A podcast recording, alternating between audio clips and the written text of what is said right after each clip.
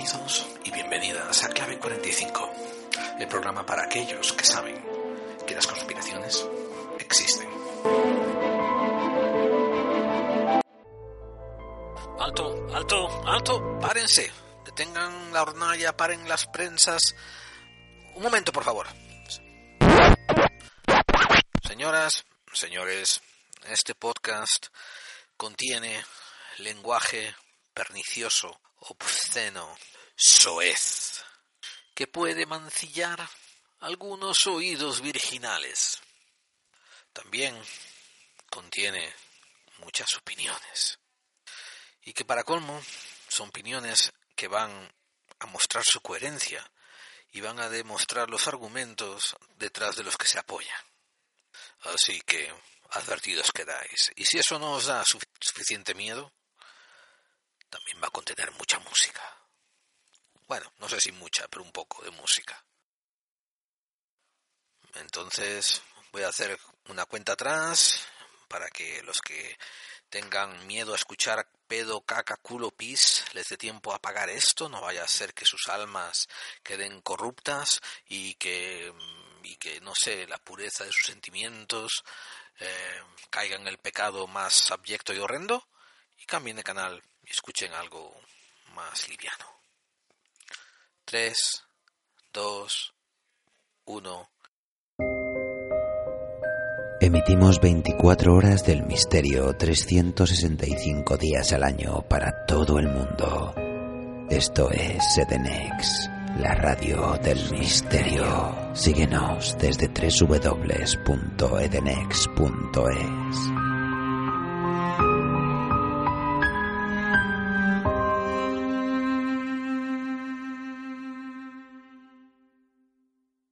Hola, buscadores y buscadoras de claves. Este es un programa que hacía falta. Resulta que en otros años he metido muchos entretemporadas por el medio. Eh, y mm, este año he ido corriendo, corriendo, corriendo, corriendo. He puesto alguna reposición aquí y allá, pero no puse ninguna entretemporada. La gente más nueva que me ha descubierto este, en esta cuarta temporada se preguntará, ¿pero qué es una entretemporada? Veréis, Clave 45 es un programa, es un podcast que lleva una línea divulgativa. Hablamos de misterios y hablamos de geopolítica. Y lo hacemos de una manera acumulativa. Y no lo hacemos porque me gusta oírme hablar a mí mismo. Honestamente casi lo aborrezco. Oírme hablar a mí mismo, digo. Pero esta semana, este mes, me ha sido algo especial. Estoy grabando esto a finales de septiembre del 2019, concretamente el día 26. Y déjenme hacerles una recopilación de ciertos datos, ciertas cosas que están ocurriendo. Estamos en el 18 aniversario de, del 11S, del, vamos, de cuando cambió el mundo. El 18 aniversario es como si nos estuviésemos haciendo ya por fin adultos, ¿eh? Quizás tenga algo de metafórico, quizás tenga algo simbólico. Esto de 18. Hay gente que me ha echado en cara eh, recientemente mi desdén por la numerología. Y claro, una vez más, yo no me expreso bien, gente no me entiende bien. Una mala combinación de factores. Yo no es que mm, desdeñe la numerología, no es que no le tenga aprecio. Lo que ocurre es que desdeño a mucha gente que usa la numerología para así excusarse y así disculparse de no adquirir conocimientos y expresar las cosas racionalmente. Le tengo poco aprecio a esa gente que usa la numerología para explicar, por ejemplo, la geopolítica. Eh, yo conozco bastante bien, o por lo menos opino que conozco relativamente bien el peso, la importancia, el, el, gravitas de, de la numerología. Pero cuando alguien agarra y empieza a jugar con la fecha del 11 de septiembre del 2001, ¿no? Y empieza a hacer unas, vamos, unos logaritmos que son nada más que unas pajas mentales ¿eh? para justificar cómo ellos mismos están chupando su propia polla, pues me río de ellos. De la misma manera en que me reiría de gente que se pone a decir babosadas y creen que están haciendo hechizos, o gente que se pone a mover una muñeca al aire y a, decir gilipolleces y creen que están haciendo vudú.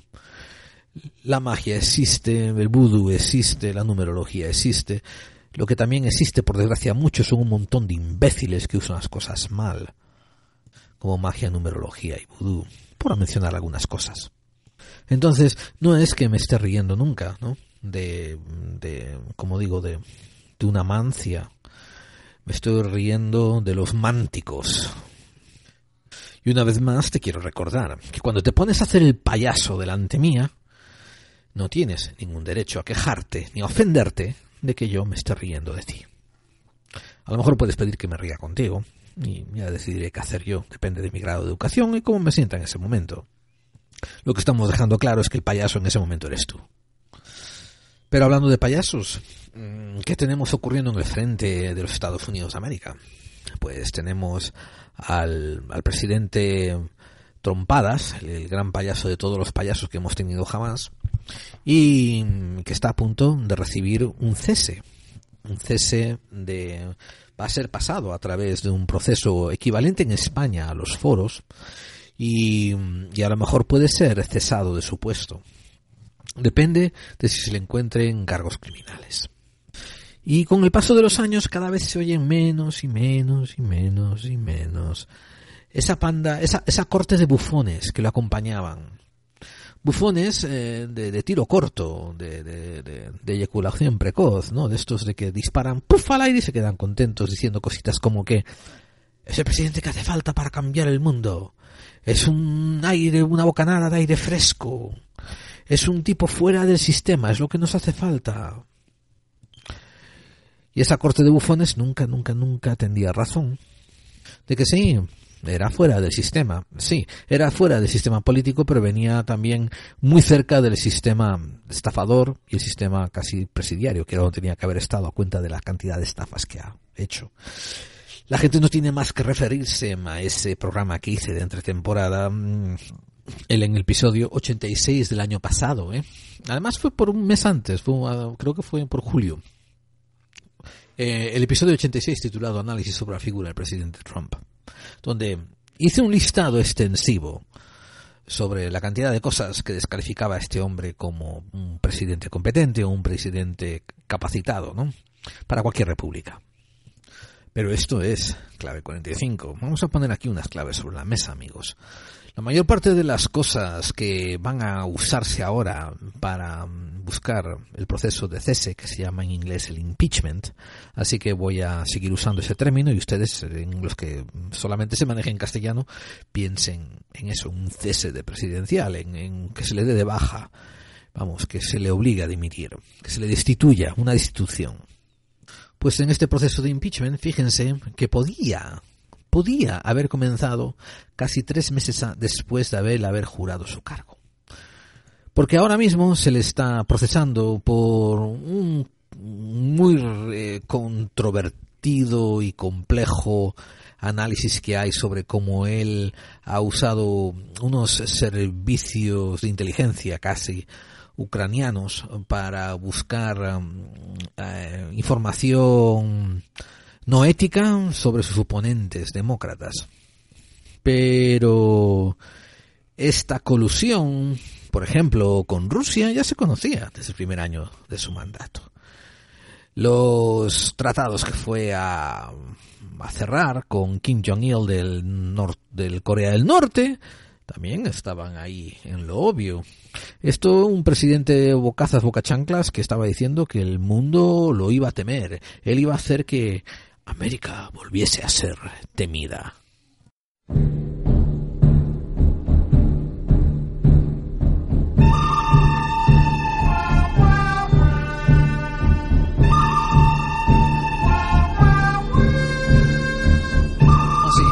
Suena el guau de fondo de las películas del oeste y de los vaqueros, añorando a los mejores momentos de John Wayne, cuando ahora todos los políticos y todos los mandamases quieren pensar que ellos son ese insigne cowboy. Sin embargo, nos encontramos que se trata mejor cuando nos referimos a la figura de Trump, Más bien el payaso del rodeo que se mete dentro del barril y al que acaban dando trompadas. Él sale afuera con la cara naranja diciendo, no, no me pasó nada, no me pasó nada, todo fue programado, yo quise que eso fuera así. Es mi estrategia de gran vendedor. Y mientras, y mientras han estado ocurriendo lo siguiente durante los, eh, los últimos tres años. Se ha jugado más partidas de golf que ningún otro presidente.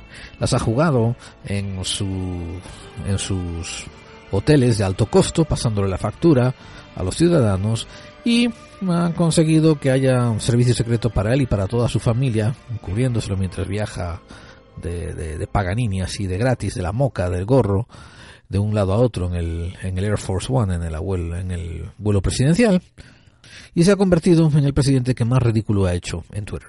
Además, es el presidente que más ha mentido, ha mentido abiertamente y que ha declarado una guerra abierta a los medios de prensa. Los medios de prensa que, cierto, está muy mal que estén ocupados y que estén comprados por el sistema capitalista y por las empresas. Está muy mal pero hacen falta. Lo que no hace falta es eh, no abolir la prensa y ponerla al servicio del Estado. Lo que hace falta es encontrar mecanismos donde la prensa haga dinero, pero sea completamente desinvolucrada de, de, intereses económicos, donde los periodistas puedan hacer reportajes de investigación y que sirvan como cuarto poder para balancear el resto de los mecanismos de poder y traer a los ciudadanos información fehaciente.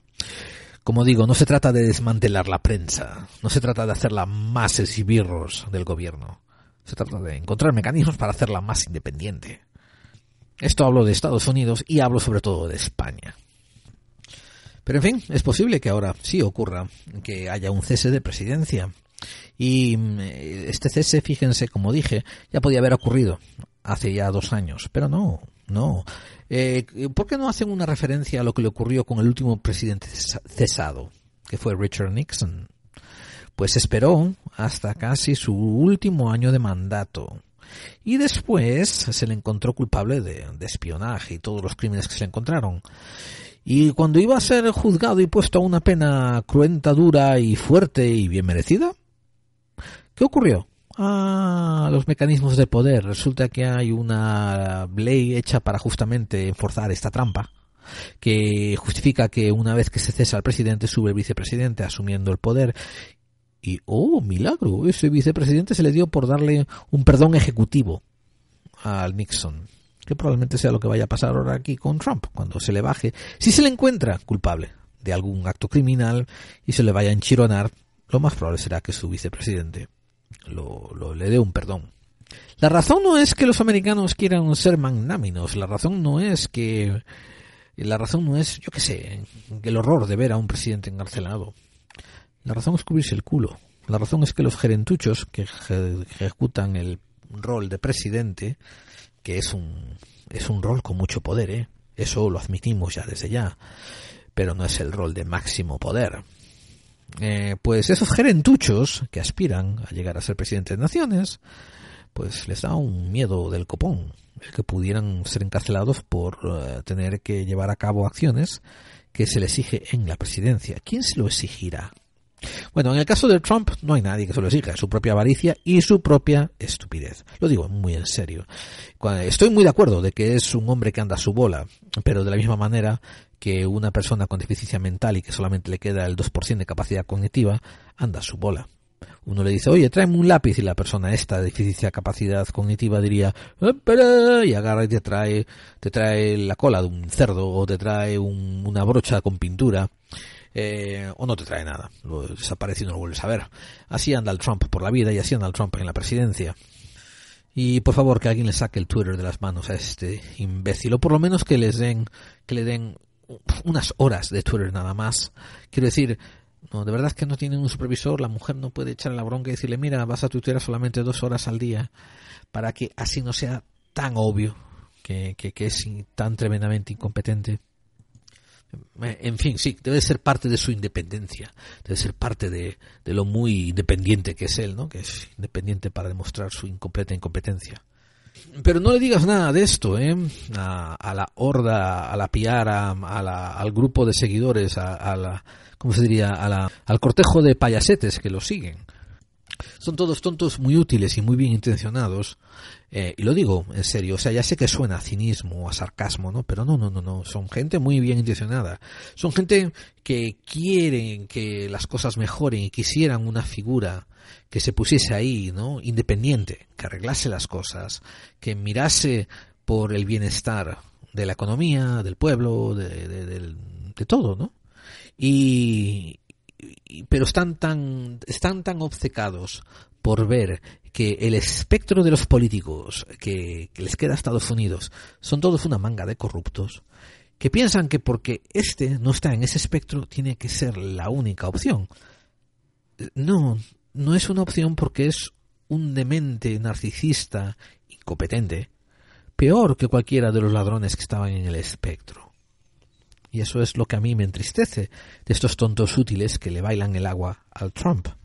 Lo hacen por razones que son remotamente, eh, no sé decir, como altruistas, de buena intención. Lo que pasa es que se han equivocado en la persona en la que poner esa confianza.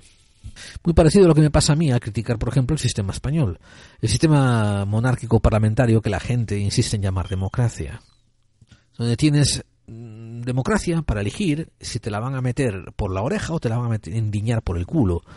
Pero no tienes eh, no tienes elección para que no te la endiñen ni tienes elección para endiñarla tú. Y tienes a un jefe de estado hereditario más perfecto al estilo todo franquista. Oh espérate pero quién lo puso ahí a dedo ah de repente todo tiene sentido. Vale pues, y sin embargo, ¿eh? las fuerzas de opinión, como por ejemplo Forbes Magazine, muy rápidamente catalogó el año pasado, para mi sorpresa, a España como una de las eh, democracias europeas, bueno, a España como uno de los países más democráticamente libres de toda Europa. Es cuando sabes que Forbes es una revista diseñada, hecha, pagada por los capitalistas voraces, rapaces, y que es editorial sobre la democracia de España de verdad que, que ha sido pagado euro a euro para que sea escrito. Ojo, a mí no me jueguen ese juego, ¿eh? De decirme, pero tú qué quieres, ¿quieres que volvamos a la de Franco? O me decirme aquel otro lado, no, ah, pero tú qué quieres, que el comunismo nos arrase y quieres vivir en un socialismo perfecto, no sé qué y tal. Yo lo que aspiro es a un sistema justo y a expandir los poderes democráticos lo mayor posible. Y la democracia, lo que llamáis vosotros monarquía parlamentaria y le asignáis el, adjetivo democracia, es un paso mejor que un franquismo, ¿no? Pero es lo más alejado que hay de una democracia representativa, de darle poder al pueblo para elegir su destino. En fin, em, esto es el juego que quieren hacer y en España ahora mismo están haciendo un... Esto es lo que vengo a decir con este programa. En España, en Estados Unidos, hay un momento crítico, un momento que es un giro de, de, ángulo que ah, no se ha visto en mucho tiempo. En España en España también tenemos el problema de las elecciones y que ahora se le ha dado también un voto de no confianza al presidente porque no fue capaz de formar gobierno por un rollo rarísimo que si lo quiere explicar a una persona que no conozca nada de política no lo entendería jamás, porque son unas artimañas de gobierno para mantener la democracia alejada del pueblo y dejarla en el sistema partidista. Eh, pero básicamente, ya que ese tipo, ese presidente no fue capaz de formar gobierno, ahora tiene que volver a hacer otras elecciones. Otras elecciones que tienen que ser sancionadas por el, por el monarca, tiene que aprobarlas y él tiene que aprobar el resultado. Y una vez que pase su visto bueno, pues eh, después continuarán intentando formar gobierno. Y mientras la gente, la gente de España, la gente del reino de España, pues se vuelven a dividir. Se vuelven a dividir entre los españoles, entre las tres Españas. Me acuerdo que os escuché hace, hace un mes o así un programa de Santi Camacho, el de Días Extraños, donde hablaba de las tres Españas, ¿no? Que estaba la, la minoría de la ultraderecha, la minoría de la ultraizquierda, y después la inmensa mayoría del centro, que eran los españoles, que no querían ni derecha ni izquierda, querían vivir en paz. Pero son la inmensa mayoría silenciosa. Bien, eh, con años, años, con décadas y décadas y décadas de imbecilidad, de corrupción, de ir horadando todos los beneficios sociales que teníamos, de empeorar el sistema de calidad de educación, eh, a base de arruinar las universidades, de continuar el caciquismo, de continuar los apuntamientos a dedo. Eh, y todas estas factores ¿no? que hemos heredado durante los últimos 80 años, que cuando yo lo opino, me refiero cuando yo lo medito sobre ello, no ha sido más que extensión de lo que ya también había antes. Las guerras carlistas, la Primera República y su derrocamiento, los golpes de estados transitorios anteriores al franquismo, etcétera, etcétera, etcétera. No todo fue una perpetuación porque España, ya después de los reyes católicos durante su unificación y cuando empezó a las monarquías absolutistas, pues se convirtió en el terreno de los caciquistas y de los absolutistas más grandes que, que quedó estático.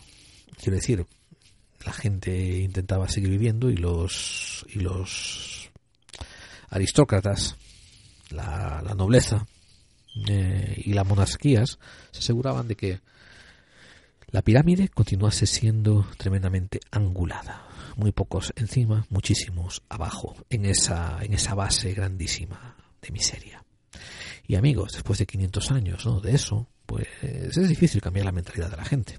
Es difícil pasar, a dar el paso, por ejemplo, de una Francia revolucionaria donde ponen guillotinas y pasan por el cadalso a todos los culpables, culpables incluso a inocentes, ¿eh?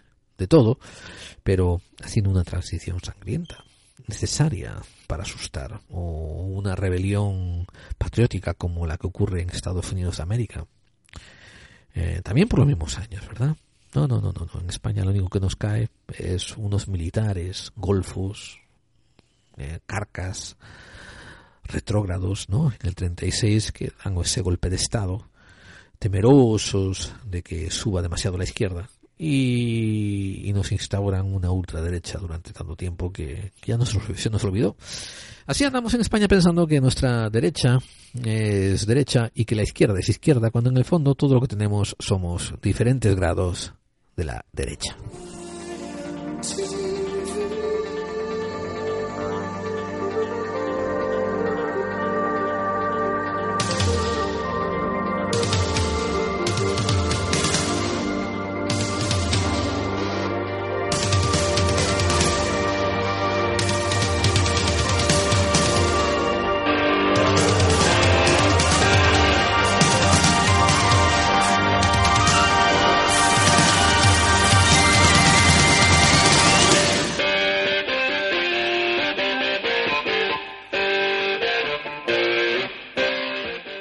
Así nos recordaba la gran banda de Mark Knopfler, los Dire Straits, que ellos también querían su MTV, su canal de MTV, y la canción se llamaba, a final de cuentas, Money for Nothing, dinero por nada. Y las letras decían, ahí los tienes en la televisión, tocando la guitarra como gilipollas, eh, tocando la batería como si fueran unos desquiciados, y consiguen a las tías y consiguen el dinero. Eso es lo que yo me refiero con el impasse en el que estamos, amigos. las generaciones que estaban antes que nosotros eran unas generaciones vapuleadas que no sabían levantar cabeza. Y hablo de España. En Estados Unidos eran unas generaciones tremendamente ignorantes y habían sido eh, muy aleccionadas acerca de conseguir dinero sin importar lo que cayera. Diferencia entre Estados Unidos y España, que en España no había dinero, así que no importaba lo que hicieras para que cayera, que costaba hierro y harina, ¿no? Levantarte y ser exitoso. Y en España, pues sí había dinero y lo que había que hacer era vender el alma. Pero ahora las generaciones que han venido después no tienen ningún buen ejemplo que seguir. No saben para dónde mirar, no saben qué hacer. Claro que estamos hablando de generalizaciones, ¿no? Claro que hay excepciones a todas las reglas. Claro que seguramente Margarita López eh, en su casa ha recibido muy buena educación y sus padres saben darle todas las consignas, saben darle todas las claves que les hacen falta para que ella abra los ojos y salga de la Matrix. Y seguro que en algún lugar eh, Joseph eh, Curtis, por decir un nombre, en Estados Unidos, lo mismo sus padres le hacen ver todos los vídeos de YouTube y le hacen leer todos los libros de Noam Chomsky, y él también entiende lo que es la realidad. El problema está en que a ambos, al español y al estadounidense, esas nuevas generaciones le faltan las herramientas para poder cambiar su realidad. Todo este corporativismo la ha ido sustrayendo del proceso democrático, la ha ido sustrayendo de la sociedad, con todas las privatizaciones que ha habido en los últimos años en, en España. Cada vez tienes que ocupar más por sobrevivir y menos por ser exitoso, porque primero hay que vivir, primero hay que sobrevivir y después hay que buscar el éxito. Mientras las calles se les llenan de gente que se ponen la bandera al pecho. Encuentras eh, vídeos de YouTube de guardias civiles donde hablan de los menas y de tener que, que, que sería mejor ahogarlos antes de recibirlos. Pero mm, tenéis que entender una cosa, amigos, y por eso estoy haciendo este programa. Los famosos psicópatas en el poder, los PEPs, ¿eh? pues han dejado su descendencia ya por todas partes y no están solamente en el poder. Algo ocurre en la sociedad de andar a pie, donde los psicópatas también están por ahí dejándose ver el plumero. Y se les nota, se les empieza a notar ahora más a legua y se empiezan a unir a ese ejército de tontos útiles. Por ejemplo, ¿os acordáis, claro, de la famosa manada sevillana, la que durante los Sanfermines de Pamplona agredió a una muchacha de 18 años eh, de manera violenta eh, y de manera sexual? Para la gente que no es de España y que no sabe del caso, pues básicamente creo que fueron cinco muchachos o, cinco hombretones de entre 20 y 25 años o algo así. Llevaron una muchacha bebida a un portal y se propasaron con ella sexualmente. Eh, los jueces tuvieron mucho peso, eh, mucha presión mediática y mucha presión social porque la gente está harta de ver ese tipo de abusos contra la mujer. Por desgracia España tiene todavía una pátina de machismo que es muy inherente en ella, en su sociedad y en su cultura. Pero en este caso eh, hubo, hubo una inmensa discrepancia social por dos razones. Una por la cantidad de pena que les cayó, creo que fue la máxima a estos, a estos agresores. A por eso se llama la manada. Yo también podría llamarla la piara eh, ningún, ninguna simpatía. ¿no? Otra gente eh, trajo a colación el hecho de que uno de ellos era un militar y otro ya era un guardia civil. Y, y eso, y se pusieron a, a hablar, que seguramente es una venganza social de la izquierda en contra de esos dos prohombres. seguramente los ven como buenos representantes ¿no? de los valores de la militares y de los valores de la Guardia Civil. No lo sé, no me lo explico. Pero mm, supongo que no es así. Pero eh, hubo un hubo un gran un gran lloro, un imploro, un grito en el cielo social para, para que esto se llevase a cabo de una manera justa. Eh, y hubo gente que se quejó que a pesar eh, de que quizás la pena que les cayó fue justa, no era equiparable ni estaba en línea con otros actos parecidos de otra gente que hicieron algo parecido, no otros delincuentes que hicieron otros crímenes parecidos, pero no les cayó ese nivel de pena ni ese tipo de pena. Y entonces, como hacen los buenos partisanos españoles, enseguida se divide España y Españistán. Y los españistanistas, incluso gente de bien que cree que no son españistanistas, empiezan a, a hablar y a poner otros puntos de comparación, diciendo, ah, y las monadas marroquíes y las manadas Mm, magrebíes y las manadas de tal sitio, las manadas sudamericanas, o sea, refiriéndose a grupos de violaciones grupales que ocurren también en España por gente eh, de descendencia musulmana, de o sea, gente que proviene de Marruecos eh, y gente también que proviene de grupos de Sudamérica y que se juntan en comunidades. Y empiezan a poner el grito en el cielo eh, de que esto fue un castigo horrible contra los, los de la manada española. Sin, sin yo escuchar suficiente grito en el cielo de por qué no se imparten las mismas penas a, a estas otras grupos de agresores extranjeros. Os voy a decir una cosa muy curiosa. Y esto son correlaciones de los tiempos en los que estamos viviendo. Eh, en Estados Unidos hay ahora unas leyes que ya habían desde hace décadas, pero con el payaso Trump se empezaron a enforzar, a poner a poner a prueba y a llevar a cabo, que es que si tú eres eh, un inmigrante o eres un residente y cometes ciertos crímenes, vas a ir a condena y después te va a devolver. Ah, se te va a expatriar, se te va a echar y devolver al país del que viniste y se te va a quitar tus poderes de residencia. Esto se llevó a tal extremo que un residente, creo que era pakistaní, entró en Estados Unidos con dos años, dos añitos, ¿eh? y sacó su residencia y mm, durante su mala vida, porque tuvo muy mala vida, eh, cometió delitos menores, como por ejemplo robar autos, eh, robar estéreos de autos y tal, y, y así soportar su, su vicio de drogas, su drogodependencia.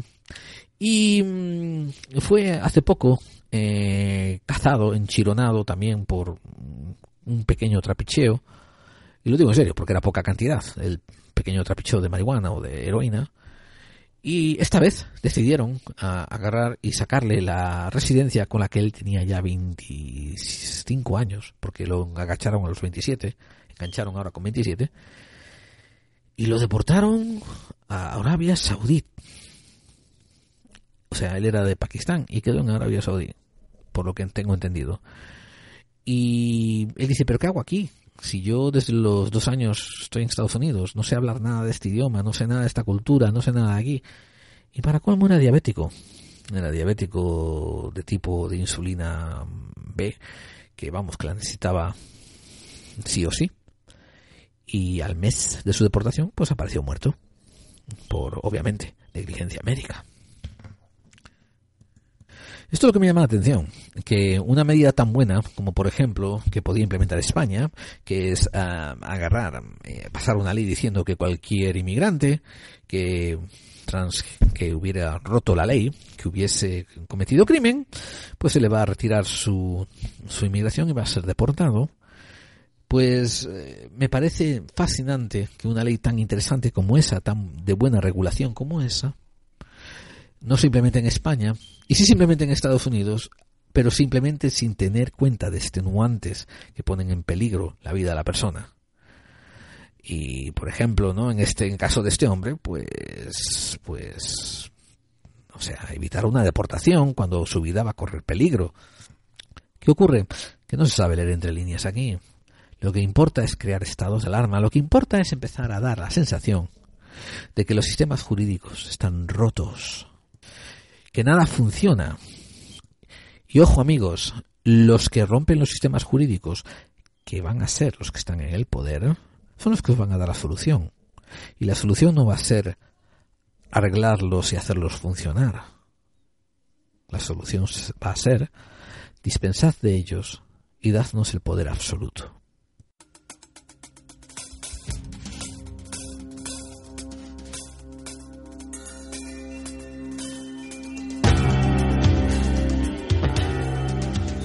Vamos a dejar ese icono de los 80, Peter Gabriel, detrás de, música de fondo con su canción Red Rain. Canción que por otra parte me trae un tema que me está molestando y que me está haciendo que el pecho se me llene de coraje. Por un lado, tenemos a esa niña sueca, Greta Thunberg, que ha sido muy vocal, ha sido ha estado muy en la palestra hablando sobre los problemas del medio ambiente. Hace poco fue invitada a hablar para las Naciones Unidas y la, y la tipa se montó en un, en un velero, cruzó el Atlántico y, y bueno, y se vino a, a, dar, a dar su discurso en las Naciones Unidas. Fue un discurso bastante perfecto para la ocasión. Fue un discurso apropiado para una niña de 16 años. A los 16 años sobre todo en el 2019, tienes que tener mucha conciencia social. Tienes que tener conciencia de clase porque si todo lo que estás usando YouTube es eh, por seguir el mal ejemplo de tus padres, ya que ellos mm, se usan a sí mismos como ejemplo de un mínimo denominador común, diciendo yo cuando tenía tu edad solamente estaba mirando los teleñecos en la televisión. Yo cuando tenía tu edad solamente estaba jugando con las Barbies. Tú no tienes culpa de que tus padres fueran imbéciles cuando tú tenías, cuando ellos tenían tu edad. Tú has nacido mm, ahora. Tú que eres joven has nacido en este momento, en estas, en estas circunstancias y mm, tienes la internet para algo más que para mirar a videojuegos o a otros jugadores jugando juegos a través de un streaming en YouTube. Y está excelente que con esta información que estás recabando te hagas vegano si quieres. Está excelente que hagas iniciativas de reciclaje, que te vayas con tus amigos a limpiar playas, que saques todos los desechos, toda la porquería que otra gente ha tirado, incluso que otras empresas han volcado, y seas tú el que lo limpie. Está bien, no hay por qué, no tiene nada de malo, está excelente. Hay una diferencia entre Greta y tú ir al corazón del problema. Mm, es cierto que esta señorita, esta Thunberg, está mm, advocando ¿no? por cambios radicales en su vida. Se hizo vegana o vegetariana, no estoy seguro. Hizo este viaje transatlántico haciendo cero emisiones de carbono, aunque después también fue, fue revelado que la compañía francesa que le fletó el yate iba a tener que mandar a otro yate a buscarlo para traerlo de vuelta y que, el, bueno, en fin, uno se cuestiona, ¿no? La, la cordura de estos movimientos un poco, de la misma manera en que yo me cuestiono si una persona que se haga vegana va a cambiar algo, porque lo que importa, lo que importa de verdad, en el siglo XX y en el siglo XXI, no es lo que haga una persona, es lo que una persona hace que los gobiernos obliguen a las industrias a hacer. Lo digo en serio. Ya no, no animaramientos. Mira, me refiero, el que os vayáis cinco o seis a limpiar los plásticos que hay en una playa está de puta madre para vuestras conciencias. ¿eh? Os podéis agachar, poner en cuclilla a los cinco y daros un beso en el culo a cada uno vosotros, entre vosotros mismos. El problema está en que hay una envasadora que sigue envasando, hay una gente que sigue tirando, hay unas tiendas que siguen vendiendo y no existe un sistema eficiente de reciclar todo esto. Lo he dicho miles de veces, ¿eh? El acto apropiado no es ir a limpiar la playa. El acto apropiado es ir a limpiar la playa, separar esos detritus, esas basuras, y vertérselas en la compañía, a ser posible, en, en las oficinas corporativas de las compañías que aprobaron la creación de esas basuras. Toma, son vuestras, deshaceros de ellas. Pero ojo, que no aparezcan otra vez en mi playa, ¿eh? Porque si no, otra vez voy a meter en tu chale la próxima vez. Y esto es lo que un gobierno bien formado tenía que estar haciendo por sus ciudadanos, tanto en España como en Estados Unidos, como en Venezuela, como en Puerto Rico, como en Argentina, como en Brasil, como en todos los países que queráis nombrar del globo. Si queréis hacer una bachata o queréis hacer un reggaetón nombrando los, los, los países que leéis en el mapa, sois bienvenidos todos los de Cuba, que levanten la mano, todos los argentinos, que levanten la mano, así como hacen en esas estúpidas canciones. Es como que, ya que no saben hacer otra cosa, por lo menos que levanten la mano para que no los pise un camión. Pero lo peor de todo es lo que Greta Thunberg está sacando a relucir con sus acciones. Mientras ella está mostrando todo su odio, todo su asco hacia un sistema capitalista depredador descontrolado al que nadie se preocupa de poner cota, porque los mecanismos de poder, los mecanismos políticos que supuestamente lo harían, han sido todos secuestrados y copados por trepas, por come mierdas, por, por gente incompetente, por psicópatas y sociópatas que solamente se preocupan de ocupar el cargo y besar el culo a los amos que lo han puesto ahí. Pero la sociedad a la que tienen que servir completamente al margen, ¿no? Bien, esto, mientras que hay gente como Greta, esto, denunciando las cosas que no hacen los políticos que tenían que estar haciendo, está toda la piara, toda la borregada de tontos útiles que se ponen a criticar lo que ella dice, lo que ella hace aparece una foto de un meme de ella en el tren comiendo un montón de productos vegetarianos, todos envasados en plástico. Dicen, ah, mira, no sé qué, como derrocha, como tira, como no sé qué. Hacen un meme de su frase, me habéis robado mis sueños. Y le ponen debajo a un niño etíope muriéndose de hambre o a otro trabajando en el ladrillo, ¿no? Diciendo, sí, claro, Greta, te han robado tus sueños. Panda de imbéciles. Nunca se trata de comparar lo peor a lo más peor. Se trata de poner las cosas en su sitio y el mensaje que decía esta cría es que me han robado mis sueños, yo no tenía que estar aquí. Yo no tenía que estar aquí dando estos discursos. Esto tenía que ser arreglado por vosotros, panda de inútiles. Y yo me estoy refiriendo a los imbéciles que están escuchando esto y que alguna vez lo han criticado o que lo han dudado sin haber movido jamás el puto culo de su sillón. Apunto a vosotros al decir que sí, que a esta niña le robaron su tiempo, le robaron su infancia, le robaron sus sueños. Y ella misma lo dice después y dice, yo no soy la peor, yo soy una de las privilegiadas. O una de dos. O los que critican a esta cría que habla son una pandilla de estos tontos descerebrados útiles al, al poder, a los psicópatas en el poder, o son la otra medida, son, son los pobres trepas come mierdas que si los dejaran se convertirían en estos gerentuchos que le besan el culo al poder y que no les importaría incendiar este puto planeta solamente con ellos tener un chalet o tener un BMW. Lo que esta niña dijo es cierto. Tanto ustedes como yo, como la mayoría de la gente, y sobre todo, ¿eh? sobre todo esta casta política que ocupa todas las naciones del mundo, son excremento. Y es cierto, les estamos robando el futuro y le estamos robando el planeta a estos niños. Había un viejo proverbio indio que fue una vez más sacado de contexto y sustraído y secuestrado por las empresas eh, de reciclaje americanas para obligar a los ciudadanos a que limpiasen los desechos por ellos en campañas comerciales de los años 70. Y ese dicho nativo americano decía nosotros no recibimos la tierra heredada de nuestros padres. Nosotros se la estamos tomando prestada a nuestros hijos. Y no, mientras da igual, mientras tenéis ahí a, a Mancio Ortega, que es ese gran empresario que montó la cadena Zara, entre otras muchas, en la cual, siguiendo los ejemplos de los grandes capitalistas como Nike y como Levi's, etcétera, se dedica a exportar toda su producción obrera a países donde existe la esclavitud de facto.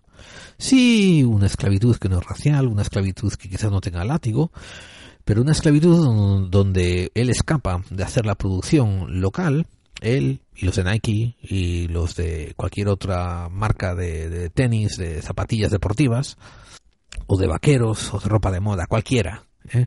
escapan de las responsabilidades de crear trabajo en su propia zona, de crear producción y van a lo que les es más cómodo, a lo que produce más millones, que es exportar la mano de obra, la manufacturación a países mm, a países donde van a, tener mano de obra casi esclava, pagándole casi nada respaldado todo, ¿eh? Bajo y bajo contratos de subcontratistas. Tenemos al imbécil del Bolsonaro haciendo declaraciones de que la Amazonía no es un patrimonio de la humanidad. Una vez más, esto está alentado por los nuevos nacionalismos, los nuevos nacionalismos mm, apoyados con los patriotismos, esos patriotismos rancios, esos patriotismos casi de ultraderecha, esos patriotismos que sirven casi para, para alentar xenofobias y otro tipo de fobias, eh, solamente para enmascarar el corto de mente. La puta realidad es que no son los gobiernos los que hacen una patria. La realidad es que es los ciudadanos los que deciden hacer patria. Y esos ciudadanos hacen patria haciendo comunidad entre ellos, alentándose entre ellos, apoyándose entre ellos, darse a conocer entre ellos. No porque viene un gobierno y te estampa una corona y te estampa una bandera y te estampa cualquier símbolo. Los ciudadanos con buenas capacidades cognitivas debieran de seguirlo. Al contrario, debieran de cuestionarlo 100% y preguntarse por qué el gobierno no está haciendo lo que yo necesito que haga y por qué el gobierno está haciendo lo que le sale los cojones a él. Así que Bolsonaro, estas viejas retalías que hay acerca de que la Amazonía mía es de Brasil y yo voy a yo voy a hacer lo que me salga de los huevos y la voy a vender a todas las madereras para que la esquilmen. No, hermano, la Amazonía no es tuya. La Amazonía es de tus conciudadanos, de hecho, y eh, lo que menos es es tuya. Ten cuidado lo que estás haciendo ahí, porque dentro de poco tus conciudadanos van a ser conciudadanos míos, a lo mejor, y van a ser más gente a juzgar cómo has llevado este cotarro. Cómo has dirigido el, el barco mientras tú tenías las manos en el timón. O quizás no. O quizás hay tantos tontos útiles ya. La masa crítica de tontos útiles ha llegado a tal punto, ¿no? Que, que a lo mejor ya es irrelevante, a lo mejor ya todo está perdido, a lo mejor todos estos que creen que hay arcontes chupándonos eh, la, el cerebro, eh, que hay demonios de la quinta dimensión que están manipulando a los líderes en el poder a través de los reptilianos para que hagan la voluntad de los, de los Illuminatis. A lo mejor todos esos ya han llegado a masa crítica y a lo mejor la sociedad está perdida. A lo mejor entre esos y entre los eh, entre los que han sido desbordados por la desidia, los que tienen una apatía tal que no son capaces de mover un dedo más allá de darle un like a un botón de Facebook, a lo mejor ya lo hemos echado todo a perder. ¿Sabéis cuál es una de las preguntas que más recibo yo en fuero privado? Por mensajería de texto, bueno, no de texto del teléfono, sino por la mensajería de Facebook, las mensajerías de, de Twitter y todas las redes sociales donde me puede encontrar la gente. Pero tú qué sugieres que hagamos? Bueno, yo sugiero que todos comencemos a juntarnos de una manera progresiva, empezando por pueblos, empezando por barrios, empezando por casas, después subiendo a pueblos, después pasando a ciudades, después pasando a regiones y después pasando a naciones. Que nos juntemos, que hablemos y que elijamos una dirección y que la tomemos. Sobre todo que no tengamos miedo a derrocar cosas, a tumbarlas, porque no tenéis nada más que hacer un recuento, ¿eh? Agarrad a un tipo que haya tenido un año de contabilidad en la universidad y decirle, oye, ¿este, este gobierno vale la pena? No, este gobierno hace 40 años que no vale la pena. Pues mira, eh, ya que nos ha estado jodiendo de manera tan, tan, tan sublime, mejor, mejor sacarlo del medio y hacer otra cosa, hacer otra prueba.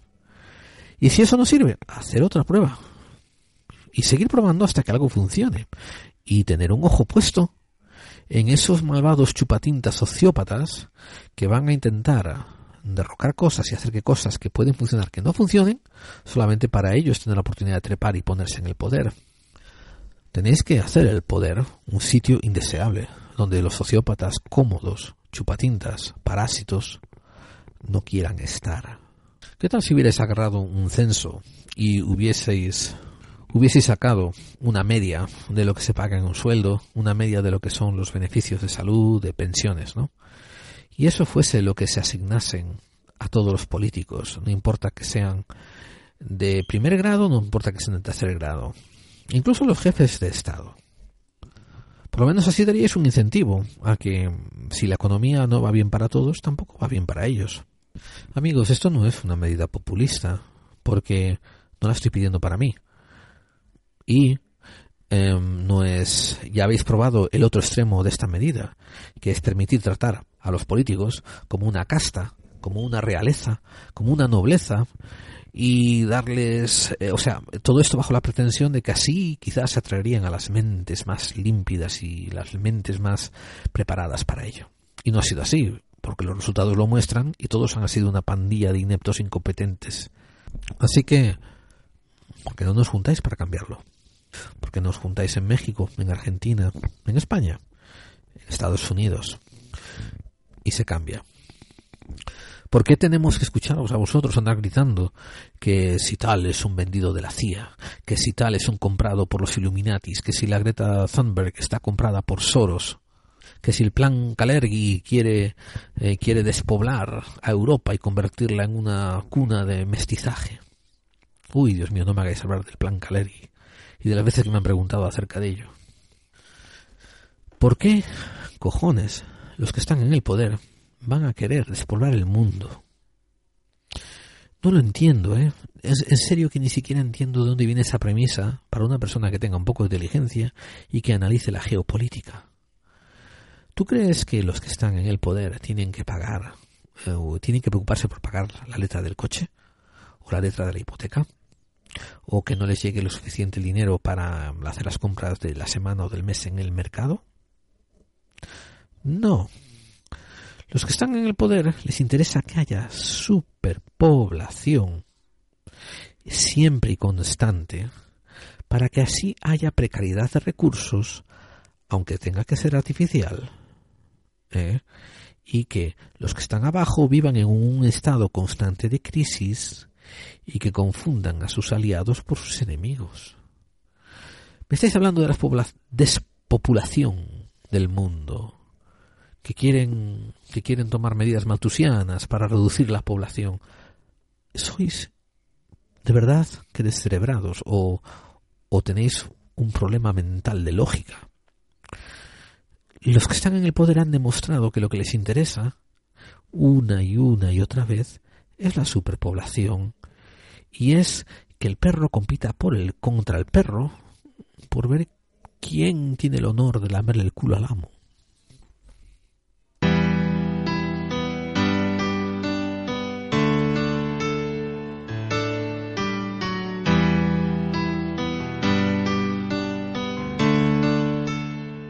Esto fue lo que me llevó a hacer este análisis, a hablar de estos temas. Sentarme aquí, a meter el dedo en la nariz y pensar que si los fantasmas existen, que si tal casa está encantada, que si el Mothman va a venir a darnos otra nueva profecía, que si los hermanos de las estrellas van a volver a impartir su conocimiento, que si va a venir el gran rapto y va a llevarse a todos los creyentes, que si los Illuminatis van a llevar a cabo su plan y se van a casar y tener un bebé híbrido con los reptilianos, todo esto, todo esto es una pérdida de tiempo. Adquirir conocimientos, buscar claves, no sirve mm, si ese conocimiento no lo preparas para tomar la acción después. Esto es una cosa muy mágica que ocurre con los podcasts. Quizás podéis volver el año que viene, en el 2020, a escuchar esto. Quizás podáis venir en el 2025. Mm, quizás ah, llegue el fin del mundo en el 2040 y lo último que hagáis será escuchar este programa, a lo mejor alguno de ustedes, no, no digo el mundo ni la raza humana. Y aquí encontrarás a mi voz, diciéndote que era el 2019, en septiembre, que el imbécil del presidente del país de los Estados Unidos estaba preparándose su cese, que no había habido en la historia probablemente otro presidente americano de los Estados Unidos ni tan ladrón ni tan felón, y sobre todo tan descerebrado como este.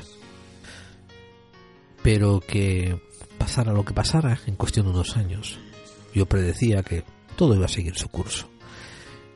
Ocurriese lo que ocurriese, todo iba a ser llevado a su cauce para beneficiar al sistema y a los psicópatas que están en él.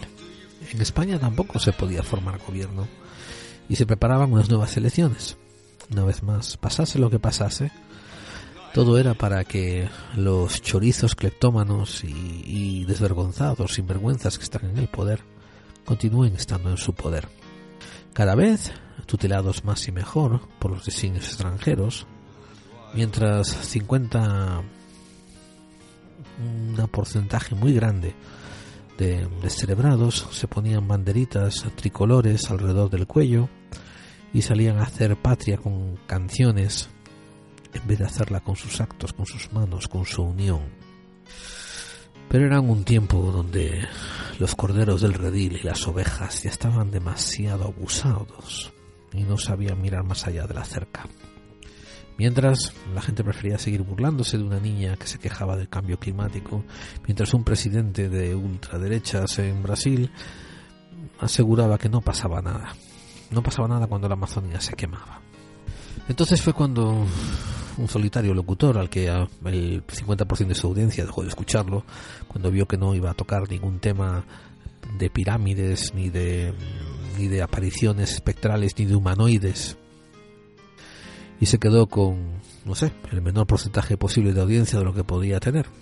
Lanzó al aire unas preguntas, lanzó a la noche unas preguntas de las que no espero respuesta. En serio, los mercados mundiales han llevado también la economía y han dirigido también las economías del mundo, que todo ha ido en todo ha ido en abundancia, eh, los trabajos han han aparecido por doquier, la calidad de vida ha crecido y la situación de casi todos los individuos de la Tierra ha mejorado tanto. ¿Acaso tu gobierno en los últimos 40 años ha creado una situación óptima para su ciudadanía? ¿O se ha ocupado de ellos pulirse los bolsillos, de, de enriquecerse y de llevar a cabo su máxima, que es que cuando los gobernantes no están trabajando para el pueblo, es porque están trabajando en encontrar maneras de que el pueblo trabaje para ellos. ¿Acaso, acaso nos hubiera costado tanto estudiar las consecuencias del, cambio climático. Y, usando un poco de sentido común, decir que aunque quizás el hombre no fuese responsable por estos cambios climáticos, las consecuencias probablemente cataclísmicas que tendría en un corto futuro estos cambios climáticos merecían la implementación de cualquier medida para salvaguardar el equilibrio ecológico y retrasar en la medida posible estas consecuencias cataclísmicas. Tendríamos que estar buscando medidas de potabilizar el agua.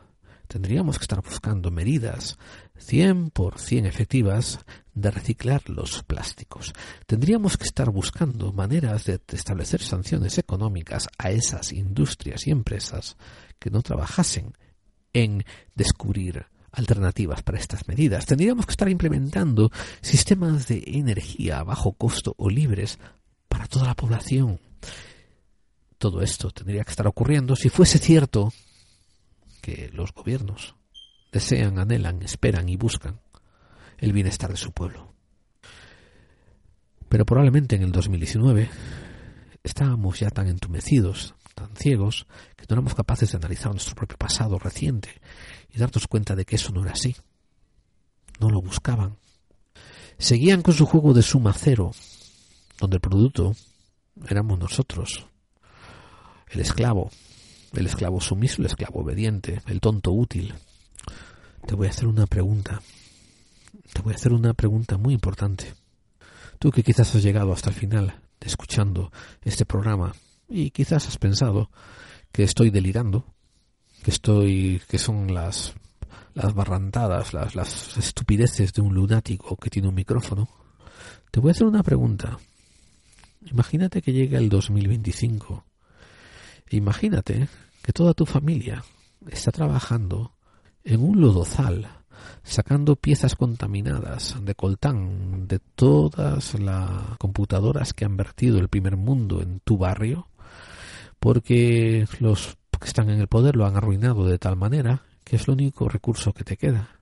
Y mientras tus hijos los ves ir muriendo poco a poco por los efectos del envenenamiento, contéstame esta pregunta.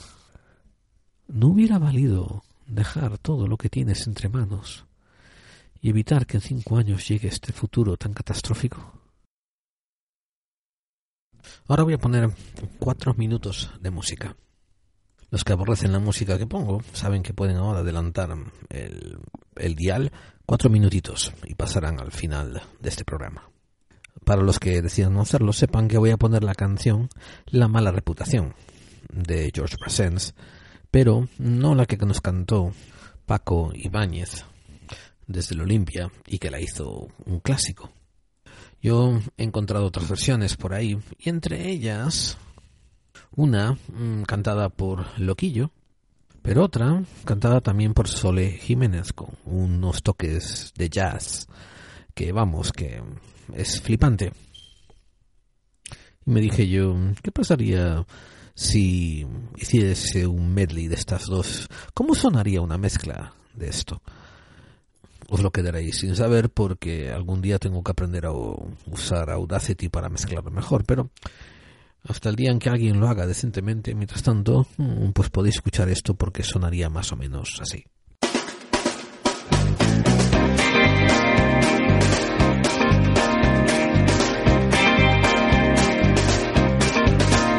En pueblo sin pretensión, tengo mala reputación. Haga lo que haga, es igual, todo lo consideran mal. Yo no pienso pues hacer ningún queriendo vivir fuera del rebaño. A la gente no gusta que uno tenga su propia fe, no a la gente no gusta que uno tenga su propia fe. Todos, todos me miran mal, salvo los ciegos, es natural.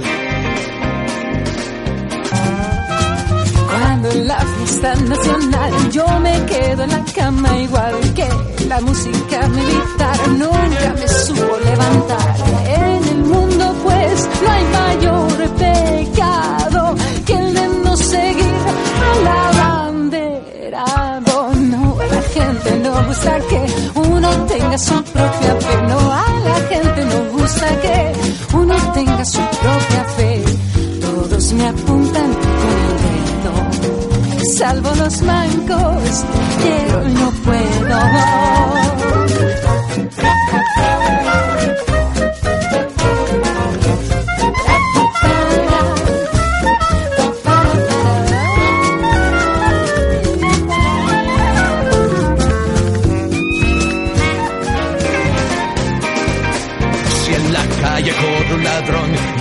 Y a la zaga va un ricachón, zancadilla pongo al señor y aplastado el perseguidor. Eso sí que sí, que será una lata. Siempre tengo yo que meter la bata. La gente no gusta que uno tenga su propia fe. No a la gente no gusta que uno tenga su propia fe todos detrás de mí a correr. Salvo los cojos, es de creer.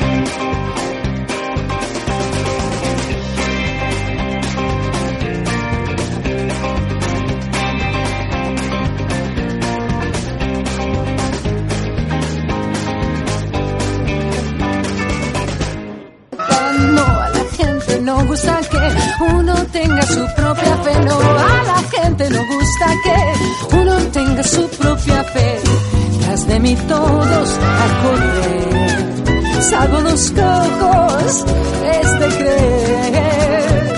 Ya sé con mucha pretensión cómo acabará la función. No les falta más que el garrote a matarme como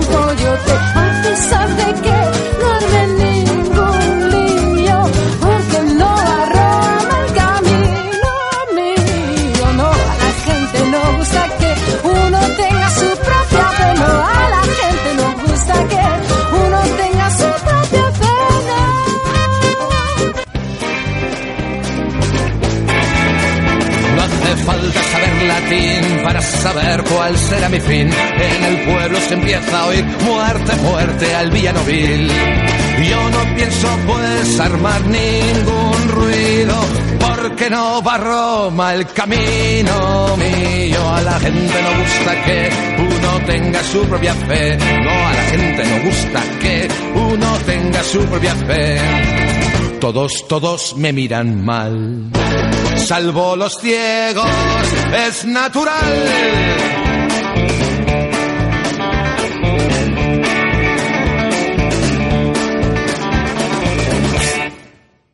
Una cosa que he aprendido en todos estos años de ires y de venires es que todos los países del mundo tienen héroes.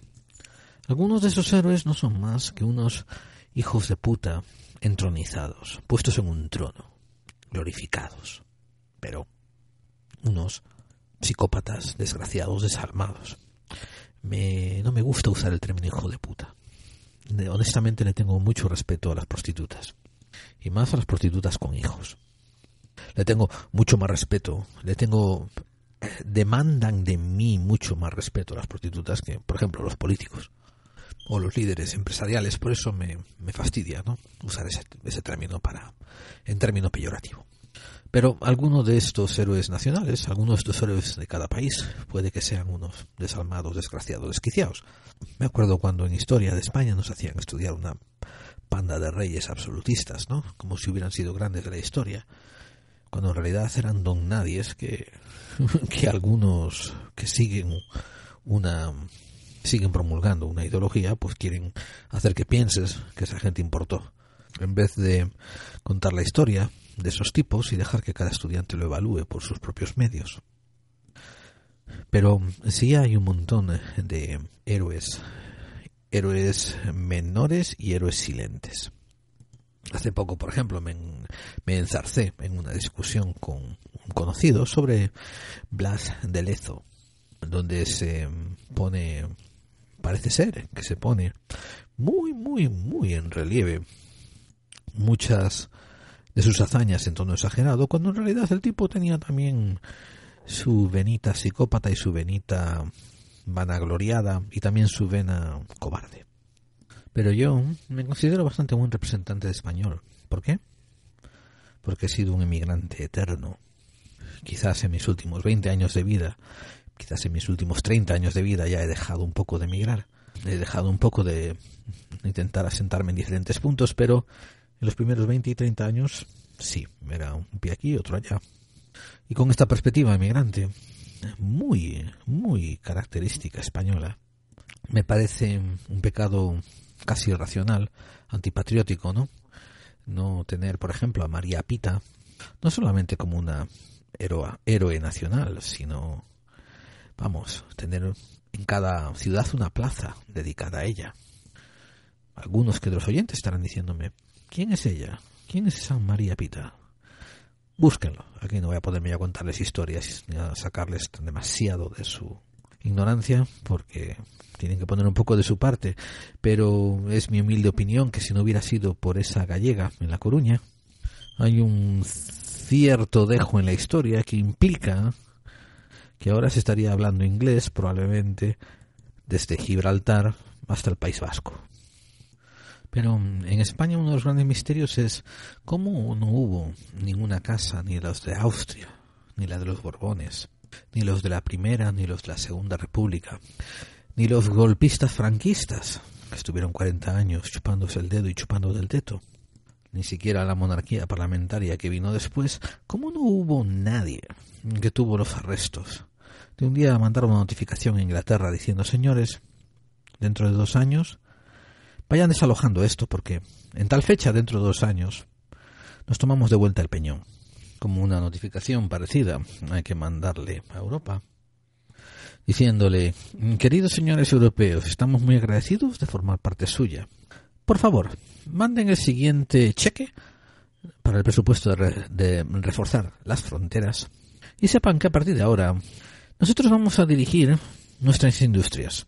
Si nos apetece plantar olivos, vamos a plantar olivos. Si nos apetece plantar naranjos, vamos a plantar naranjos. Y váyanse ajustando o nos salimos de aquí y se van a ir ustedes a tomar por culo. ¿Eh? Eso sería una interesante amenaza al Brexit. Lo que pasa es que hay dos cosas, y ustedes lo tienen que saber, ¿no? Una, que se rompería el tutelaje. El tutelaje de todos los poderes establecidos que dictan a España como ser un siervo a las grandes a los grandes intereses internacionales. El otro, que no hay voluntad política, hay retórica, retórica populista. Populista, que no quiere decir eh, decir lo que quieren oír las masas. Eso es demagogia. Populismo es aquel que dice algo que las masas esperan oír con la intención de no llevarlo a cabo o la intención de hacer lo contrario. Eso es la definición de populismo. Incluso esa misma carta mandada a la OTAN diciendo, queridos señores, esto es el nuevo recibo por ustedes tener sus bases en mi patria. Ah, a propósito de las 20.000 bases que tienen, se las vamos a reducir a 10. Ah, sí. Y este recibo que les estamos mandando son por esas 10, no por las 20.000. Eh, estamos incluyendo los gastos de lo que no tenían que haber pagado por tener esas 20.000 durante los últimos 80 años. Y es que solamente podrá haber un mañana mejor cuando el zapatero, el limpiavidrios, el tendero, el hotelero, el kiosquero, el repartidor, se junten y hablen de lo que quieren que ocurra en su ciudad. Y después se junten ellos y hablen de lo que quieren, quieren que ocurra en su provincia, las mejoras, de las mejoras que quieren que se pongan en sitio. y empezar a borrar esos libros de historia, no borrarlos, empezar a poner un tachón, poner una línea sobre los reyes, sobre esos monarcas, una línea roja para que cuando los siguientes alumnos los lean puedan leer debajo la palabra inútiles. Vamos a asegurar que no vuelve a pasar. Debajo de los generales, debajo de todos esos políticos y presidentes. Cosas como esas solamente ocurrirán cuando haya gente como María Pita dispuestas a tomar la iniciativa y dispuestas a dejarse el pellejo atrás si hace falta por cambiar el mundo. Y, y hay que tener una visión de hacia qué cambiarlo. Un sitio inclusive, un sitio donde todo el mundo pueda opinar, aunque no todas las opiniones valgan lo mismo.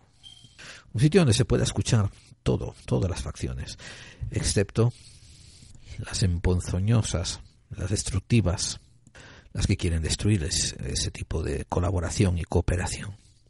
Es curioso que haya una tarea tan larga y tan ardua delante de nuestra para convertir el mundo en un sitio mejor, y sin embargo, algunas fuerzas y algunos poderes nos mantengan distraídos, sobreviviendo el día al día.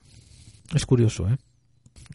Aquí voy a cerrar el único entre temporada de clave 45. Y les voy a dejar con una canción de Alberto Cortés, que salió en su álbum de 1980, Castillos en el aire. Tremenda voz, tremenda selección de, de poemas, tremendas composiciones musicales y tremenda bella canción. Así que me despido de vosotros hasta la próxima semana, donde todo volverá otra vez a su curso. La gente que quiera venir a escuchar cosas de misterios y opiniones controvertidas sobre el misterio, me encontrarán aquí. La gente que quiera volver a escuchar ciertos temas de conspiración y geopolítica, me encontrarán aquí.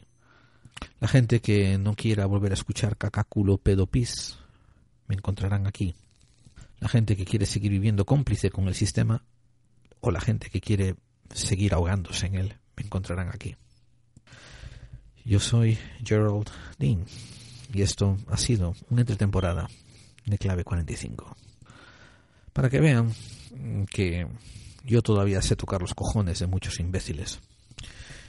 Y estoy ahí como una voz que clama en el desierto recordándoles que las conspiraciones existen. Y también los conspiranoicos. Y también los tontos útiles. Y también los descerebrados. Vamos, que hay mucha borralla entre la que navegar. Nos oímos la próxima semana.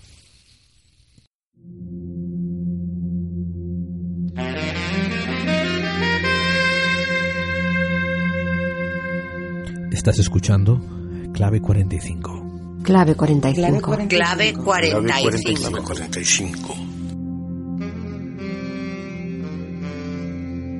Porque las conspiraciones existen. Porque las existen. conspiraciones. Porque las conspiraciones Porque las existen. conspiraciones, porque las conspiraciones existen.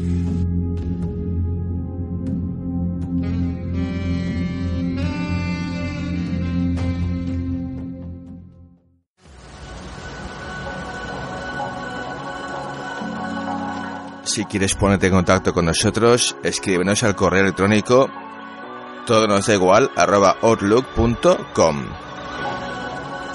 o si quieres también participar en los Edipods Express aconsejando programas, escríbenos a Facebook barra todo nos da igual.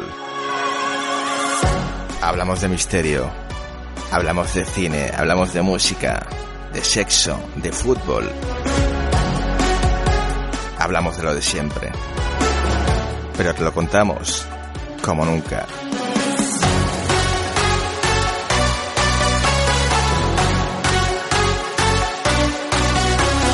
Esto es todo, nos da igual.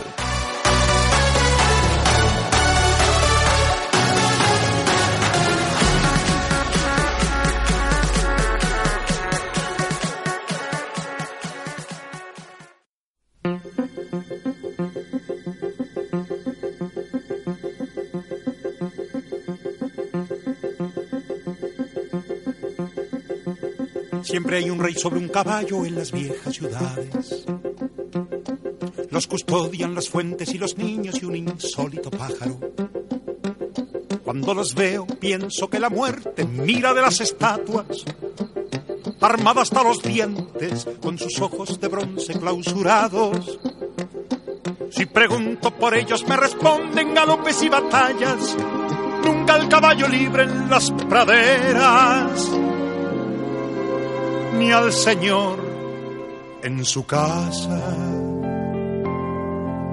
Todos cuentan la historia por las guerras en las viejas ciudades y por más que pregunto nadie sabe describir la morada donde amasaba pan el panadero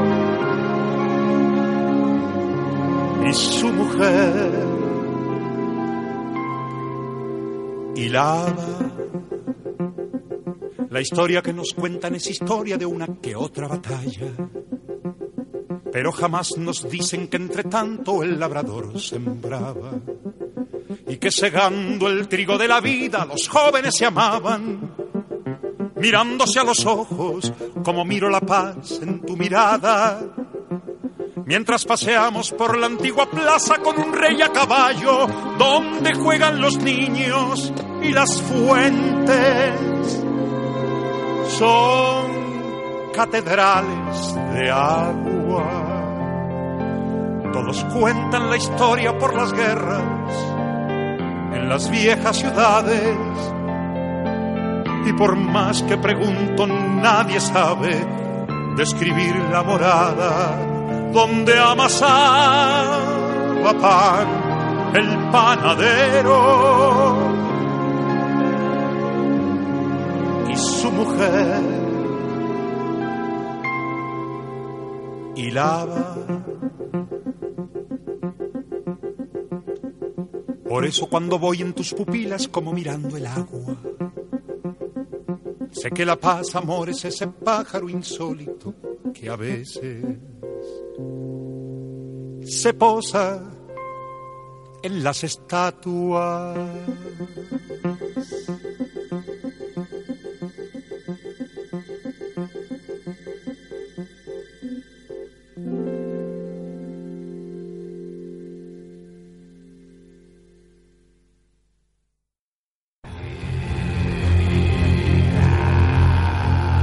¿Te gusta el misterio? ¿La ciencia? ¿La vida extraterrestre y las conspiraciones pero de una manera objetiva y bien documentada?